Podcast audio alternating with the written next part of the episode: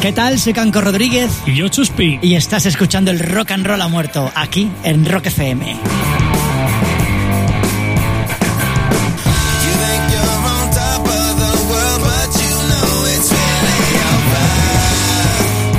Rock and Roll muerto es un programa en el que intentamos dar visibilidad a todos esos artistas, músicos, productores, personas de la industria de la música que consideramos que no han recibido suficientes aplausos, premios, ovaciones por parte del público o incluso por los integrantes de su propia banda. Nosotros los llamamos los Richie Sambora del rock and roll.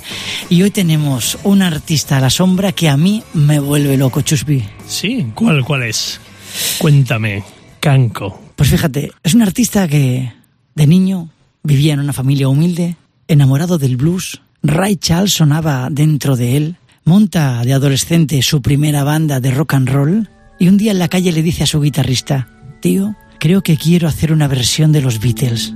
Quiero hacer With a Little Help for My Friends, pero en blues. Ese chico era Joe Cocker y aquí comienza su historia.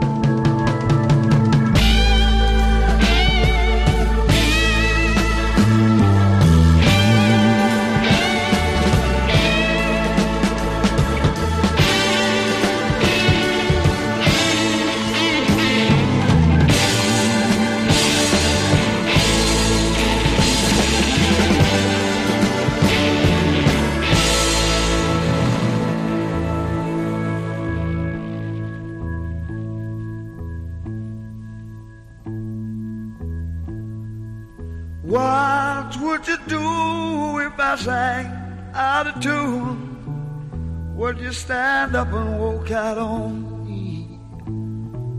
Lend me your ears and I'll sing you a song. I will try not to sing out of key. Yeah. Oh, baby, how ¡Guau! O sea, estamos hablando de una canción de los Beatles que, sinceramente, y mira que soy Beatles maníaco, pero, pero tengo que estar por una vez de acuerdo con Paul McCartney cuando él dice en, en varias entrevistas que cuando le fue el productor de esta canción con Joe Cocker, mira lo que hemos hecho. Mira lo que hemos hecho. Digo, dice, joder, habéis, habéis convertido una canción de los Beatles en un himno del blues. O sea, en un himno. Habéis convertido una canción en algo más allá de una canción. Es que esto es una versión que es mejorar la original. Es que mejorar la original. Y que no, que no, re, no, no, reconozcas ni a la original. Bueno, es increíble. Es que de hecho yo cuando, cuando la, se la escuché, de chavalín, cuando se la escuché cantar a Ringo, dije, ¿qué cojones es esto? Pero, pero, sí que tengo que reconocer que la mejoró y que claro, luego llegó llegó Paul McCartney y dijo, bueno, pues tengo aquí sí que me through the bathroom window y, tengo otras. y, George Harrison, something, ¿qué tal te va? A ver si... Versionalo A ver si lo notamos en, en los derechos, eh, para, para, que vayan para... para bueno, pues con esta canción súper joven Joe Cocker consigue número uno en Inglaterra, empieza su carrera meteórica, se dispara, boom, un bombazo con la canción de los Beatles. ¿Qué pasa? Que entonces graba disco y graba un disco con los músicos de la leche, o sea, toca la guitarra en su disco Jimmy Page. Bueno, es que la guitarra de, de, de esta canción que, acabo, que, acabamos de escuchar es Jimmy Page. Es Jimmy que, Page. Que estoy viendo ya Jimmy Page. Oye, tienes que tocar la canción de los Beatles. ¿Qué? Tony Visconti, que tocó con Bowie, con T-Rex, eh, Steve Winwood, de Traffic, o sea, la, la, la banda de, de, Joe Cocker era la leche. ¿Qué pasa? Que lo que triunfa en, esta, en, Inglaterra salta el charco y en Estados Unidos comienza la gira de Joe Cocker Correcto. y se va para allá a triunfar. ¿Qué pasa? Viva las coincidencias, Chuspi. Justo coincide la gira de Joe Cocker con Woodstock. Joe Cocker va a Woodstock y esta canción se convierte en el himno hippie de Woodstock, superando al, al himno nacional de, de, Jimi Hendrix con la guitarra. Joe Cocker se hace rey de Woodstock hasta día de hoy. Tú hablas de Woodstock y pones su canción de fondo siempre. Con una canción de los Beatles. ¿Qué pasa? Que entonces, claro, la carrera va tan disparada que la discográfica le dice, chico, a grabar el segundo disco ya. Y además, eh, nos montamos de gira. Se mete a producir ese disco Leon Russell y Leon Russell le dice, escucha, no solo te produzco el disco, te monto la gira, me voy contigo a tocar y te monto la banda. Esa, esa banda que eran más de 30 tíos. sí, sí. ¿eh? Esa banda Esa que banda. montó, que, que la llamaron eh, Mac Dogs and the Englishmen. Esa banda que, que Esa estaba es- llena es- de, de pedazos de músico, todo buenísimo. Otro Estaba clásico. El, el Bobby Kiss, el saxo de los Rolling estaba Bueno, ahí. Y estaba otro clásico de esta de, de nuestros programas. ¿Quién? Jimmy Kellner. Hombre, ese En batería batería. de George Harrison Que y yo- los Traveling Wilburys. que ¿eh? Joe Cocker le dijo a Leon Russell, oye, son muchos, a mí no me importa, pero ¿tú crees que necesitamos cuatro baterías? Dice Leon Russell, bueno, pues a ver a quién echas. Le echas tú, además. Total, que dice Leon Russell, ¿que te parecen mucho 25 o 30 músicos? Pues espérate, porque esto no ha terminado. Es que esta gira va a ser espectacular, va a ser única. Esta gira tenemos que filmarla. Y contrató a un equipo de grabación. Y el primer día de vuelos en el aeropuerto de gira, se presentaron 50 personas. Sí. 50 personas de gira para, para irse con Joe Es que, estoy, es que estoy viendo a las de facturación ahí. pero, o sea, ¿de quién es esto? Para, llega la maleta. Esta no que es de arriba. trompeta. Esta es de cabina o es de. Es que lo estoy viendo allí. Claro, así decía nuestro Jimmy Kendall, un clásico de aquí. que Decía, no, esta gira la llamó Fiesta Salvaje. Total, total. ¿Qué, es, ¿Qué pasa cuando acaba la gira? Larguísima, por cierto, con muchos conciertos. Están en la ruina. No han ganado un chavo. claro. 48 conciertos, 48. Una barbaridad, no han ganado un duro entre todo lo que se han gastado ellos de juerga y lo que han gastado con los sueldos y todo, no tienen dinero. Joe Cocker se va a dormir al sofá a casa de un amigo. De la casa del amigo se va de nuevo a, a Inglaterra a casa de sus padres, porque Joe Cocker está reventado. Joe Cocker, después de la gira inglesa, después de irse a Estados Unidos con su primer disco, tiene que grabar el segundo, gira con el segundo, con todos los 50 de gira. La- esta locura hace que él no pare. Y no podía parar, porque además la discográfica le amenazó que como fallase sus conciertos le partían las piernas. O sea, aquí fuera de tonterías, No, aquí no, hay que trabajar. está- hay que- que producir eh, los Claro, billetines, hay claro. que pagar toda la fiesta. Y claro, y luego la droga y todo, el alcohol, que también vamos a decir que algo hubo por ahí. Bustock, Bustock. ¿Qué- qué? Pues entonces encontramos a Joe Cocker reventado y se pasa dos años en el dique seco. Dos años que no se sube un escenario para recuperarse.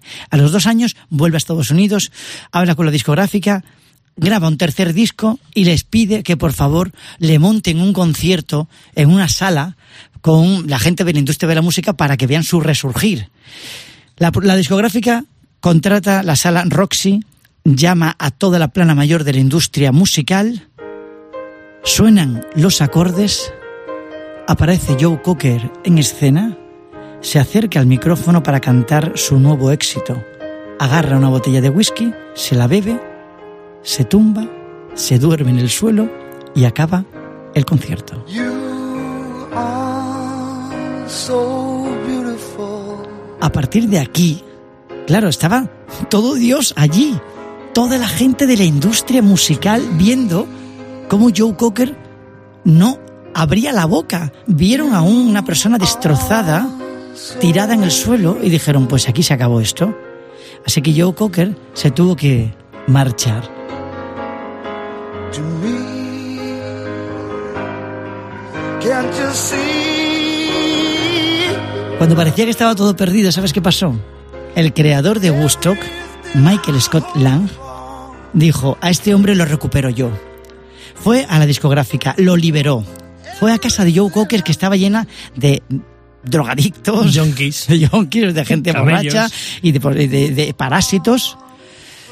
Le montó una banda de rock and roll con músicos que no consumían nada Que le costó un poco. y le dijeron, Joe Cocker, si tú quieres, tu carrera se puede remontar.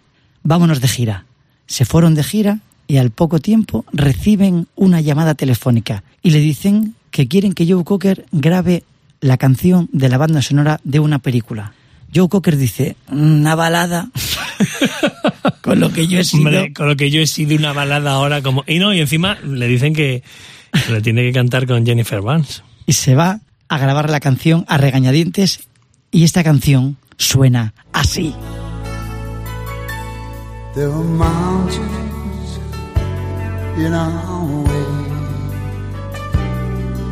but we climb a stair every day.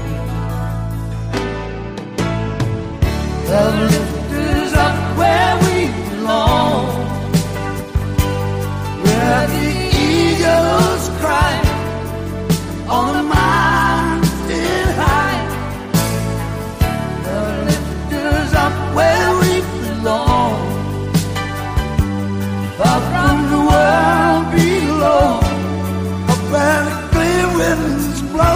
Bueno, me encanta, emociono, tío. tío. Yo me emociono con esta canción porque es que pienso, es que esta peli la vi con mi madre, tío, Uf. y es que, ah, es que me, Eh, me- es un salto, ¿eh? Es, un- es- Un es salto en el increíble el amor, eh, la vida, el quererse, el tener, eh, no, eh, Es que todo va bien, todo va bien. todo va bien Ay, y es algo como La chimenea está encendida. no, que- no quería grabarla, pero con esto tuvo la triple corona, ¿lo sabías? A ver, la triple corona. La triple corona, Grammy, Toma, Oscar dale. y Globo de Oro. ¡Boom! ¡Boom! No, no quería. Increíble. Bueno, pues y, ahí la tuvo. y además, Ahí la tuvo. un Oscar. Eh, no, no, es que eh, eh, un Oscar, o sea, que, que Es estamos muy hablando fuerte.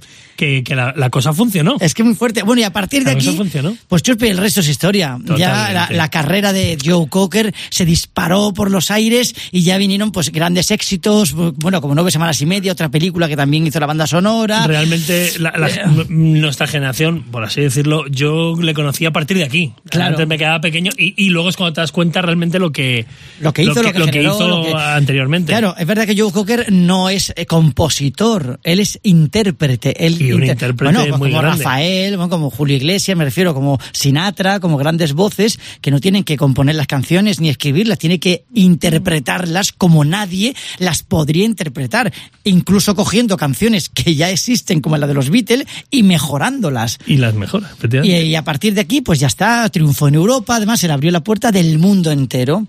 Eh, para mí, el éxito más grande de Joe Cocker, fíjate, no fue cantar estas canciones. Para mí, el éxito más grande fue que dejó de beber.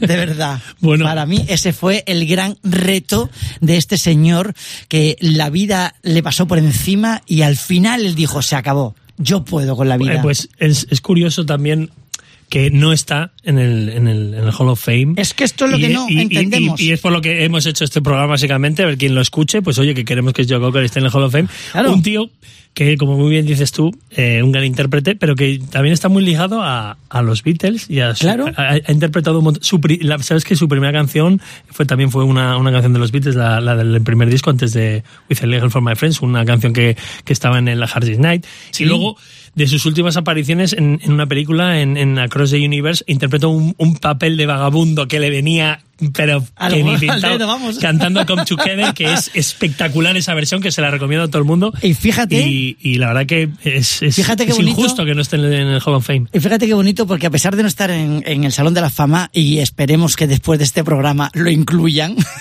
Tiene que estar. ese niño pequeño, humilde, que quería comerse el mundo a golpe de blues, que amaba a Ray Charles, pues sí, acabó cantando junto a Ray Charles Unchain My Heart. Unchain my heart, baby. Let me be. Cause you don't care. Well, please set me free.